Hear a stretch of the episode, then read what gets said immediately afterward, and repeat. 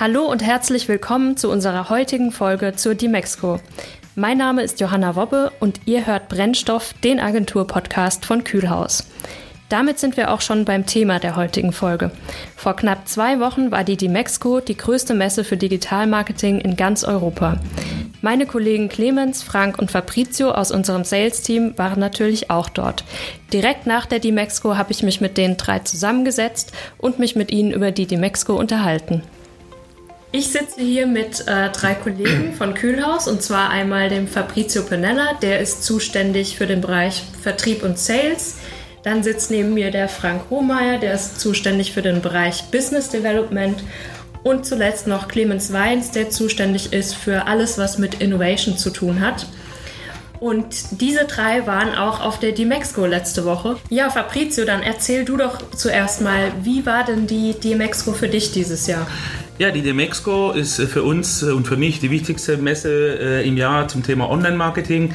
Sie war wieder sehr, sehr stark besucht. Ähm, viele neue Themen, viele Vorträge, die sehr interessant waren, viele neue mögliche Partnerschaften. Aber auf diese Sachen werden wir ja noch später eingehen. Ja, genau. Und Frank, wie fandest du die Demexco?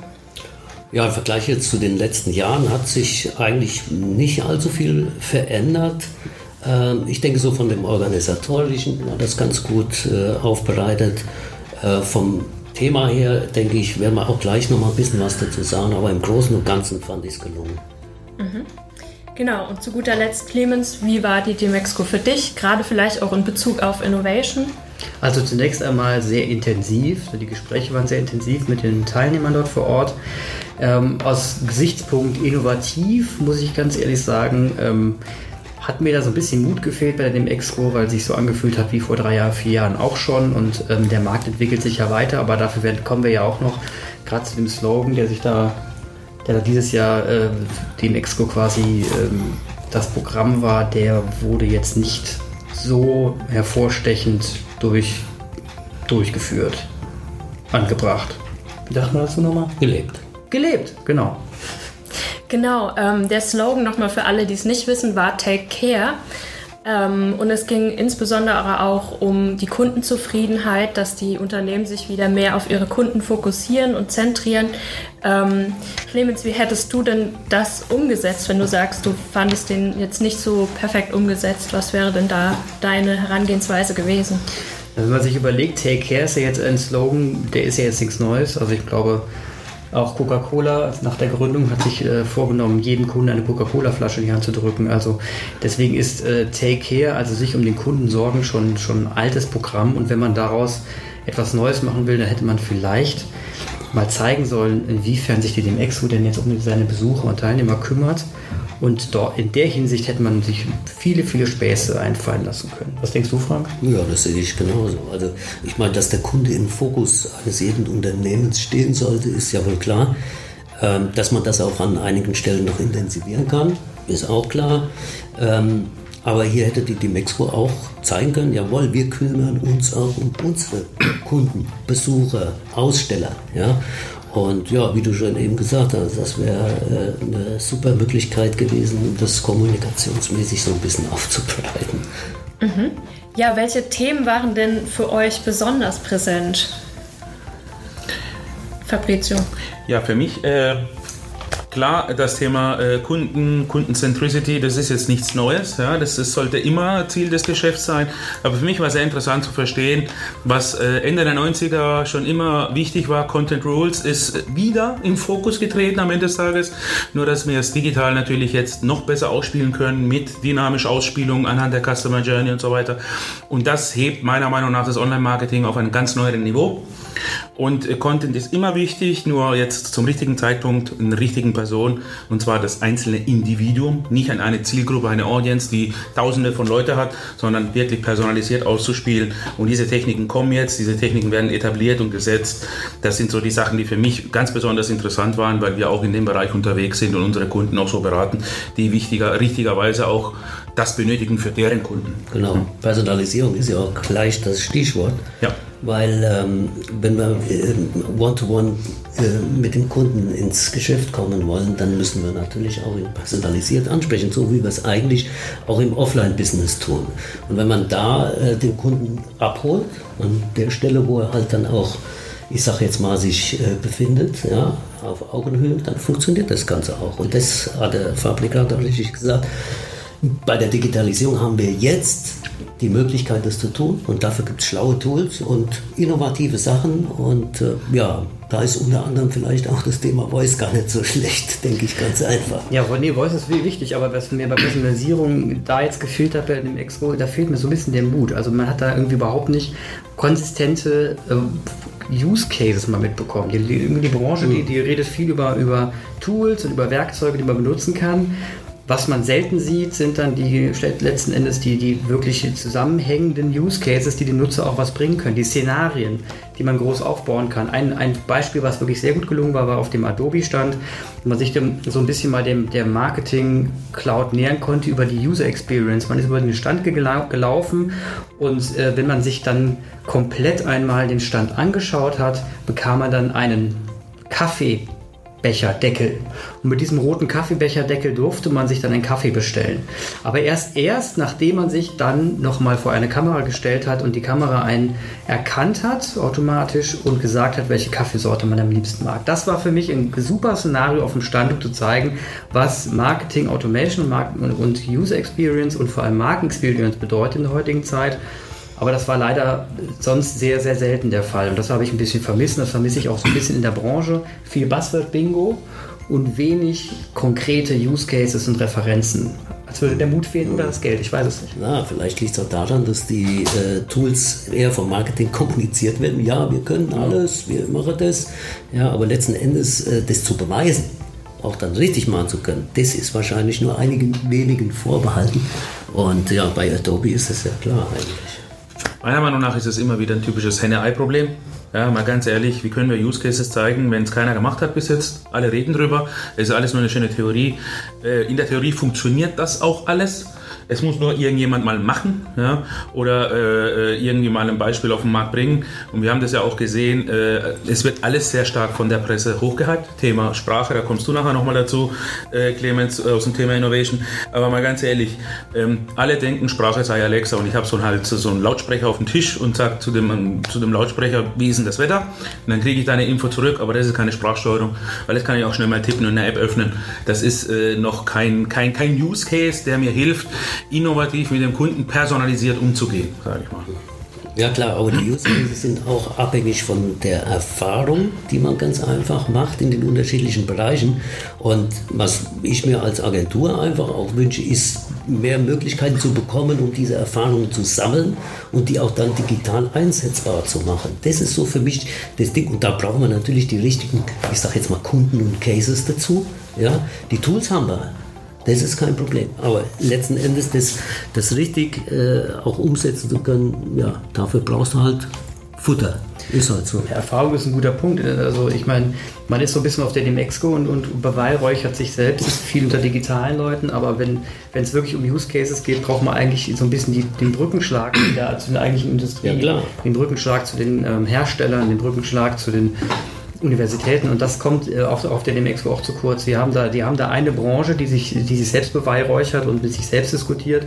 Was man jetzt bräuchte, wären wirklich mal so die, eigentlich, was ich, was ich mich freuen würde, ist, wenn man auf der DMEXPO mal einen Stand sehen würde von einem Hersteller, der immer wieder, wie auch immer heißen mag, und der mal zeigt, was er denn mit den Marketingprodukten wirklich macht. Wenn ein Volkswagen da stehen würde und zeigen würde, wie er mit der Adobe Cloud umgeht, mhm. wenn, wenn Bosch da stehen würde und zeigen würde, wie sie IoT kombinieren mit deren mit deren Cloud oder, oder eben Coca-Cola und deren Strategie, was es jetzt im E-Commerce bedeutet. Also das wäre das wär wirklich interessant, wenn man da mehr, wenn man das größer machen würde. Natürlich bietet Köln da nicht den Platz. Politisches Thema, andere Geschichte, gehen wir jetzt nicht ein. Aber das wollen wir, das wollen wir im Prinzip, das wollen wir im Prinzip haben. Also ein bisschen mehr Zacke rein und da kommen wir jetzt zu dem Punkt Voice. Aber würdest du dann die Demexco, einer Expo und einer Cebit nicht mehr trennen, sondern eher zusammen haben wollen? Weil du dann ja diese Bereiche da drin hast. Ich würde sie witziger, ich glaube, die für mich interessanteste Messe derzeit ist die HMI, weil da eben die Industrie vertreten ist. Da sehe ich wirklich Anwendungsfälle, da sehe ich KUKA stehen, da sehe ich die großen Boschs und wie sie immer heißen. Und die zeigen das auch. Und die zeigen, was sie machen im Bereich Digitalisierung. Die zeigen auch, was sie machen, wenn es darum geht, ähm, ähm, deren Digitalisierungsprogramm umzusetzen bis in die Lagerhallen hinein. Und in der Tat würde ich mir wünschen, wenn es da zum Beispiel Hannover Messe gäbe, wenn es da Bereiche gäbe, die sich mit der, dem Expo vermixen. Aber das ist eben vielleicht etwas zu quer gedacht und zu innovativ und das passt manchmal nicht in die Branche rein. Das Problem ist ja auch, also das ist auch das, was ich jetzt von der diesjährigen dem Expo so mitnehme. Ähm, die Messen müssen sich ebenfalls ein bisschen transformieren, ja, weil ja immer mehr auch die Bereiche übergreifend sind. Also wenn man sich die Hannover Messe vor 10, 15 Jahren mal angeschaut hat, war es was ganz anderes wie heute. Ne? Mhm. Sehr, sehr techniklastig. Äh, IT und Software rücken immer mehr zusammen. Digitalisierung über alle Kanäle. Die Demexco hat sich eigentlich da eher aus dem reinen Online-Marketing ein bisschen mehr auch auf die äh, weiteren Services äh, spezialisiert und die anderen Messen haben ebenfalls so ihren Mehrwert. Aber am Ende des Tages, wenn man äh, quasi da ich sage jetzt mal, eine Transformation der Messen hinbekommen möchte, dann müsste es ein Format geben, was sich halt wirklich mit den Themen äh, eins zu eins beschäftigt. Ja, also dass die wesentlichen Themen auf, aufs Tablett kommen und nicht nur hier so, in der Ecke ist das, in der Ecke ist das. Aber das zeigt doch wieder, dass eigentlich B2B neu gedacht werden soll und Absolut. B2C auch. Es ist völlig egal, äh, wie die Glieder dazwischen sind. Es ist immer der einzelne Individuum. Am Ende des Tages ist es immer der C-Kunde, der auch für den B2B interessant ist. Man will ja alles dazwischen abschalten und direkt den Kunden haben. Und das ist, glaube ich, so das Wichtigste, was, äh, was herauskristallisiert werden muss bei so einer Geschichte. Egal jetzt, wie die Messe heißt. Ähm, auch der Hersteller will eigentlich den äh, Golffahrer haben und nicht den VW-Händler dazwischen, der das verkauft, weil der, natürlich kauft er ihm das Fahrzeug ab und verkauft es weiter. Aber für wen entwickeln die das Auto? Ja, nicht für den Händler am Ende des Tages. Und das zeigt sich jetzt eigentlich komplett durch. Der B2B und B2C, das verschwimmt alles mehr in einem. Es ist eigentlich immer nur am Ende des Tages der Endkunde, der wichtig ist. Genau, der Mensch. Und, genau, und der das muss mit Content richtig verspielt absolut. werden oder mit Features, mit Funktionen. Genau. Was auch und, und du musst ihn abholen, da wo er sich gerade befindet. Genau. Und das ist die Herausforderung. Und durch die Datensilos, die vielfach noch in den meisten Unternehmen vorhanden sind, ist es halt eine Notwendigkeit, die zuerst mal sich anzuschauen und, und schlau zu konsolidieren. Weil das ist eigentlich die Hausaufgabe für alle, damit wir nachher auch zu dem ja, Ergebnis kommen, dass wir die richtigen Tools zur richtigen Zeit für die richtigen Cases einsetzen können. Und ich denke, da sind nur ganz wenige Firmen momentan in der Lage, das zu tun. Ja? Und da wünsche ich mir einfach auch, dass so eine Messe wie die Demexco das halt äh, noch klarer herausstellt, dass das eigentlich der, der Need äh, der Zeit ist. Genau, Use Cases zum Anfassen. Ich meine, ja, ich hatte ja absolut. den, den, den äh, Conversational Commerce Bot dabei mit Shisa. Mhm. Ähm, da ist es im Prinzip so, dass wir mal wirklich einen Use Case haben, den man, wo man sehen und nachvollziehen kann, was es denn bedeutet, wenn jemand wirklich mit einem Online-Shop sprechen kann und ihn steuern kann. Das ist halt vom, vom Waren, vom Eingang, von der Recherche bis zum Warenkorb. Und das muss ich sagen, das hatte wahnsinnigen Anklang gefunden. Also gerade am zweiten Tag kamen dann auch ähm, größere Mediaagenturen und ähm, die, sagen wir mal, Suchmaschinenhersteller auf mich zu, die sich das angeschaut haben und, und ganz klar signalisiert haben, dass sie hier enger mit uns zusammenarbeiten können, dass sie hier auf jeden Fall sehen, dass, dass wir hier ähm, ein sehr einzigartiges Know-how aufgebaut haben, was in der Branche so nicht vorhanden ist.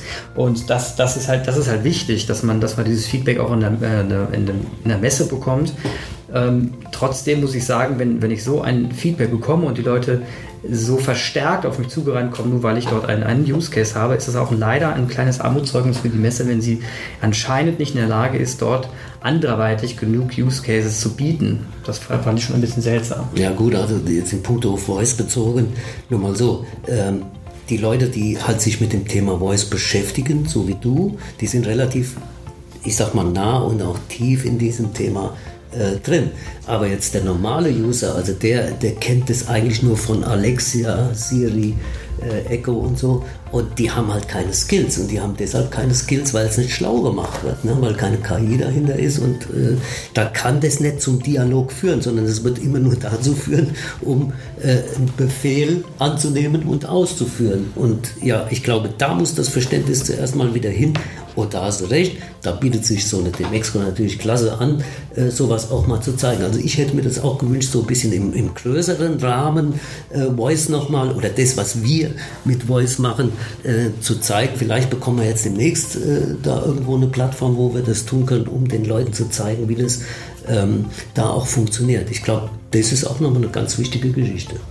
Ja, Clemens, vielleicht möchtest du noch mal kurz äh, erklären für alle Zuhörer, was es denn mit, mit Luxa, mit unserem Conversational Commerce auf sich hat und was genau du da entworfen hast. Äh, Im Prinzip ist das hier mit enger Kooperation mit ähm, Sembox entstanden, einer Sprachsteuerungsfirma äh, aus Saarbrücken, die auch zum Beispiel die Sprachsteuerung im Audi jetzt ähm, etabliert haben. Der neue Audi A8 zum Beispiel hat, den, äh, hat die Sprachsteuerung mittlerweile drin. Das ist eine sehr intelligente Sprachsteuerung. Was wir gemacht haben, ist eben jemanden zu nehmen, mag, der eine, als, anerkannte, als anerkanntes KI-Unternehmen, einer der besten zehn in Europa zu nehmen, das eben schon bewiesen hat, was es bedeutet, Sprachsteuerung für verschiedene Endgeräte zu, zu entwickeln. Das geht vom Kühlschrank bis zum Online-Shop, da kann man eben gleiches bedienen und wir haben uns dem angenommen. Es ist im Prinzip letzten Endes geht es um eine Mechanik und zwar darum, dass ich etwas bedienen kann, dass ich etwas äh, handeln kann und ein Shop ist ein, für mich ein Gerät zum Handeln. Da, geht's, da geht man, kann man vorblättern, zurückblättern, da kann man suchen, da kann man kontaktieren und das ist letzten Endes genau das, was wir äh, versucht haben umzusetzen und jetzt auch umsetzen werden. In Q1 haben wir ja auch ein, nächsten Jahres haben wir ja auch ein Release mit einem sehr großen Online-Shop, wo wir genau dies beweisen werden, dass das funktioniert. Und äh, dahin geht eben, die, da geht eben die Reise hin. Wir haben noch einen weiteren Partner mit dabei. Microsoft ist auch sehr, sehr interessiert daran, mit Cortana Intelligence ähm, voranzukommen.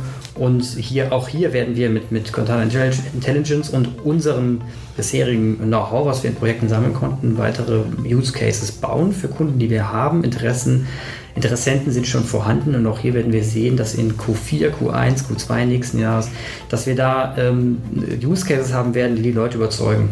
Ja, und dann ist eigentlich nur noch die Plattform, äh, wo man es zeigen kann, die Frage. Ja? Also, und da, wie gesagt, wenn, wenn die Messen sich jetzt der Transformation irgendwo so ein bisschen unterziehen, ja, dann wäre das halt eine tolle Geschichte, da auch das Richtige zu zeigen. Notfalls machen wir es auf dem eigenen Event, den genau. Day im Oktober. Ja. Ähm, da können wir solche Cases auch nochmal zeigen. Ähm, dann werden wir sehen, da ist auch natürlich ein ganz anderes Publikum da. Sehr spitze Zielgruppe, ist jetzt nicht so breit wie auf der Demexco selbst, logischerweise. Aber äh, auch da das Thema, wie äh, wie konzipiere ich denn eigentlich mein Dialoginterface? Das ist ein ganz wichtiges Thema. Das ist ja nicht nur die Sprachsteuerung-Technologie hinten dran, die KI, die ganz wichtig ist natürlich, da muss ja was funktionieren. Aber wie ist die Interaktion? Das muss konzipiert werden und da sind dann die richtigen Leute da. Auch ganz spannend, wenn man beobachtet, wenn so ein Dialogdesign entsteht, was, was für einen riesen Einfluss das wiederum aufs User-Interface hat. Also wie der Dialog in einer bestimmten Richtung designt wird, ändern sich auch Grafiken, ändern sich Designs. Hm. Und plötzlich werden sich User-Interface-Designs ganz anders gestalten, als wir sie heute kennen. Ein bisschen fluider, ein bisschen animierter, ähm, ein bisschen, auch ein bisschen subtiler. Und das ist wirklich interessant zu sehen. Das sind, das sind ganz neue Modelle, die da aufgebaut werden, auch im Bereich der App-Entwicklung. Ähm, werden wir aber alles nächstes Jahr im Q1 bereits betrachten können. Aber jetzt mal ganz ehrlich, wie siehst du generell die Chancen für das Thema Voice im E-Commerce? Das ist essentiell. Wieso? Weil wir einfach das das natürlichste Interface ist, was wir kennen. Reden ist Reden. Und wir wollen nicht klicken oder gucken, wir wollen eigentlich reden. Und ein, wenn man in einen Offline-Store geht und mit einer Bedienung spricht, dann hat man auch kein Display vor sich, sondern ein Gesicht und fragt dann entsprechend, äh, was haben wir denn da? Und sie führt dann mhm. durch die. Regale durch und das ist mit, mit Abstand das Natürlichste, als sich durch Filter zu scrollen. Absolut. Genau, bevor wir jetzt zu sehr ins Thema Voice reinkommen, wo es sicherlich auch nochmal einen extra Podcast dazu geben wird, ähm, Habt ihr denn irgendwas Neues entdecken können für euch auf der DMX? Wo gab es irgendwas, wo ihr gesagt habt, das finde ich richtig interessant, das will ich weiterverfolgen? Also, was mich betrifft, ich bin ja jetzt, äh, ich zähle mich selbst zu den alten Hasen seit 99 Jahren unterwegs im Online-Marketing. Eins habe ich mitgenommen. Ich war jetzt oft auf der DMX als Ausstellung, als Besucher, äh, nie als Agentur mit einem eigenen Stand. Was ich verstanden habe oder gelernt habe dieses Jahr ist, wir sind ja Sidecore-Partner und hatten dort als Subaussteller, als Technologie-Implementationspartner einen Substand. Aber wir hatten so viele Termine bei so vielen anderen Technologienherstellern so viele Kontakte, die nicht nur Sidecore-Kontakte waren. Thema Sprache, Thema Oxid, Thema Shopware, Thema E-Commerce, Thema Social Media. Wo ich dann einfach sage, okay, wir sind als Digitalagentur so breit aufgestellt, dass ich jetzt mittlerweile mitnehme, dass es durchaus Sinn macht, neben der Präsenz bei den einzelnen Herstellern vielleicht einen eigenen Stand zu haben. In der Vergangenheit war das immer so, die Agentur, die braucht vielleicht keinen Stand auf der Demexco. Es gibt irgendwie Agency Corners auf der Demexco selbst, aber da geht man einfach unter, weil diese Agencies, die dort sind, sind oft Vermarktungsagenturen, Mediaagenturen, keine Full-Service-Digitalagentur, die äh, IoT denkt, die Sprachsteuerung denkt, die personalisierte Content denkt, die einfach alles Umfassendes denkt. Und ich denke, vielleicht nächstes Jahr sollte man sich vielleicht überlegen, ob wir nicht mehrere Standorte auf der Messe irgendwie wahrnehmen können. Nicht nur bei unseren Partnern, mit denen wir zusammenarbeiten, sondern auch hier als eigener, sage ich mal, Absender. Ja. Ja, also das sehe ich genauso. Weil ähm, wir als, als Haus haben uns ja ebenfalls die letzten beiden Jahre nochmal ganz vehement transformiert, transformiert letzten Endes. Und äh, es ist ja auch da äh, ein, ja, nur ein Zeichen, wie bei vielen anderen Agenturen schon zuvor, dass wir uns gerade auch da befinden mit den Innovationsthemen und mit den Themen, die wir so aufnehmen, äh, uns auch nochmal ähm, ja, separat irgendwo positionieren können und die Leute in den Fokus nehmen und an unseren Stand holen können zu den jeweils wichtigen Themen. Und ich glaube, das kannst du an so einem Gemeinschaft, äh, Gemeinschaftsstand äh, nicht machen. Das ist äh, meiner Meinung nach äh, ja, da nicht der richtige Platz. Ne? Weil die Themen jetzt gerade wie Boys und so weiter, die gehören eigentlich zu Kühlhaus. Und Kühlhaus sollte das äh, nochmal zeigen, was da Vielleicht transformiert sich auch die Domexo in dem Hinblick, dass Eben. sie mal andere Bereiche, Corners anbietet oder so, genau. in der es nicht nur um Online-Marketing, ja. sprich Kampagnen geht. Ja, sie hatten ja schon ansatzweise so mit den ja. ganzen Startups und so in der einen Halle. Ja, Aber diese Agency-Launch-Geschichte. Genau, ich hatte zwar wenig Zeit da äh, generell über die Domexco zu gehen und, und mal so ein paar Dinge rauszusuchen, die vielleicht interessant sind. Deshalb ist bei mir jetzt auch nichts Interessantes irgendwo aufgetaucht, wo ich sage, wow, da ist noch mal was äh, äh, passiert. Äh, aber was mir aufgefallen ist, in dieser Startup-Halle war letzten Endes wenig, ich sag mal, Interesse. Mhm. Ja? Äh, das liegt aber vielleicht auch daran, dass der Veranstalter, sprich die Demexco, das auch nicht so in den Fokus äh, gesetzt hat, meiner Meinung nach. Ja, die, haben, ja. die, haben, sich auf die dicken äh, äh, Anbieter irgendwo konzentriert äh, wobei ich glaube, dass bei dem einen oder anderen Startup äh, schon was dabei war, was für die nächsten Jahre vielleicht ganz interessant ist. Na, man hat es halt nur nicht mitbekommen. Das, das, ja, das habe ich ja letztes Jahr erfahren. Da waren wir mit Sembox dort. Ah, Sembox genau. selber war in der ja. Startup-Halle. Und das war schon traurig. Also wir haben da gestanden, äh, letzten Endes hatten wir schon einige Besucher, die uns nur, nur für uns in die Startup-Halle gekommen waren, um sich anzuschauen, was sie machen können. Mhm. Aber es war, wenn man sich das insgesamt angeschaut hat, wirklich ein Trauerspiel. Und gerade die Startups, die da um uns herum gestanden haben, hatten super interessante Konzepte, sehr, sehr interessante Geschäftsmodelle, die man eigentlich hätte mal genauer anschauen sollen. Und ich verstehe es auch nicht ganz, wenn man, wenn ich Business Development betreiben würde in einem, für ein großes Unternehmen, dann würde ich als allererstes in die Startup-Hallen rennen, genau. weil da sind diejenigen, die innovativ sind, die, die vor, vorweg denken, die wirklich interessante Produkte anzubieten haben, mit denen ich eigentlich in so einem frühen Status super viel bewegen kann, richtige Mehrwerte schaffe für meine Kunden und, und äh, da wirklich äh, on the leading edge bin und nicht, nicht wenn man ständig ähm, sich mit den Großkonzernen trifft. Auch die sind wichtig, aber nicht im innovativen Bereich, da sind sie meistens dann doch ein bisschen hinterher. Mhm. Genau, dann stellen wir mal fest, also nächstes Jahr äh, wird Kühlhaus wieder auf der Dimexco sein, nehme ich mal an. Ähm, vielleicht mit einem eigenen Stand. Ähm, In welcher Form auch immer. genau. Ähm, ja, vielleicht noch kurz, was ist euer Fazit jetzt ganz kurz in zwei, drei Sätzen von der DMEXCO dieses Jahr? Also neben dem ganzen Presse Pressehype, wenn man sich darauf besinnt, wie es im Offline funktioniert und auf die Basics, die schon seit 20 Jahren gültig sind im Online-Marketing, damit rede ich von Content, damit rede ich von irgendwelchen Businessmodelle bis hin zum Banner-Click, TKP, CPC. Es hat sich in den letzten zwei Jahren, 20 Jahren an für sich ja von dem Handwerkszeug nichts geändert. Ja. Äh, und dann, äh, wenn Frank und ich uns da hinstellen und gegenüber gibt es eine tolle Standparty und da sitzen dann die ganzen äh, jungen Mädels und Typen, die da quasi ganz frisch dabei sind, sind und sie machen eigentlich nichts anderes, als wir vor 20 Jahren auch gemacht haben, nur ein bisschen äh, dynamischer und technischer orientiert, wo ich einfach sage, Leute, besinnt euch auf, eure, auf euer Handwerkszeug, macht den Job richtig und äh, lasst den ganzen Pressequatsch beiseite, weil es wird oft gehypt, es wird nicht so heiß gekocht, wie es gekocht wird. Also das ist halt so ein bisschen so eine Geschichte, wo ich sage, einfach mal zwei Schritte Birdview angucken, machen. Ja, dazu passt ja genau das Thema, nämlich sich auf die Besucher zu konzentrieren und das, was die Besucher letzten Endes wollen. Ja. Also für mich ist das Fazit ganz einfach. Die Dimexco hat sich im Prinzip wenig weiterentwickelt, soweit ich das so beurteilen kann, ja, ähm, und haben den Claim meiner Meinung nach verfehlt. Das war jetzt die Chance, jetzt auch nach dem Wechsel äh, bei der Demexco, der da stattgefunden hat, sich nochmal äh, zu positionieren und sich neu zu erfinden. Aber das äh, gefühlt von meiner Seite her hat das irgendwie nicht stattgefunden. Ne? Also man hat es zwar äh, bla bla Marketing, ja, wir machen das, aber letzten Endes ähm, gelungen ist es nicht. Doch, wir hatten was Cooles. Wir hatten Passbook jetzt endlich. Wir hatten im Super. Wallet unsere Tickets. Super innovativ. Ja, super. Ja, also ähm, feiern kann sich die Szene selbst sehr gut. Ja, Da gibt es ja auch Party anderen gibt's- Veranstaltungen. Richtig, Party, Party gibt es überall, das ist fantastisch. Aber jetzt sollten wir langsam äh, mal ein bisschen die Kurve kriegen, denn die, die, die Themen sollten konkreter werden. Ähm, wir brauchen, brauchen mehr erwachsene Use Cases und weniger Tralala. Auf den Punkt. Ja, also wenn sich jetzt ein Zuhörer gedacht hat, das klingt spannend, ich würde Kühlhaus auch gerne mal treffen auf einer Messe oder Veranstaltung. Gibt es denn noch Veranstaltungen, wo man uns treffen kann in diesem Jahr? Ja, die kommende Veranstaltung ist hier in Mannheim, unser eigener UX Day Mitte Oktober. Da äh, sind wir auf jeden Fall mit dabei ähm, und auf äh, weitere Informationen zu den Speaker, zu den Keynotes und zu dem Masterclass gibt es auch auf der Homepage ux-day.de. Genau, ja. Genau. Aber da gibt es ja noch weitere Veranstaltungen. Also äh, vielleicht noch zu nennen, was, was mir ganz wichtig ist, ist, sind die Veranstaltungen vom BVIK, also Bundesverband der Industriekommunikation.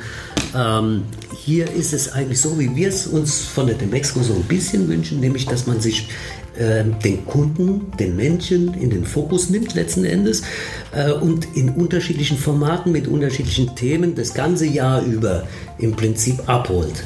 Ja, also das finde ich spannend, weil auf der einen Seite haben wir da im, im Verband die Agenturen, die quasi aus dem Nähkästchen plaudern und auf der anderen Seite die Kunden, die quasi ihre Needs definieren. Wo, wo drückt der Schuh?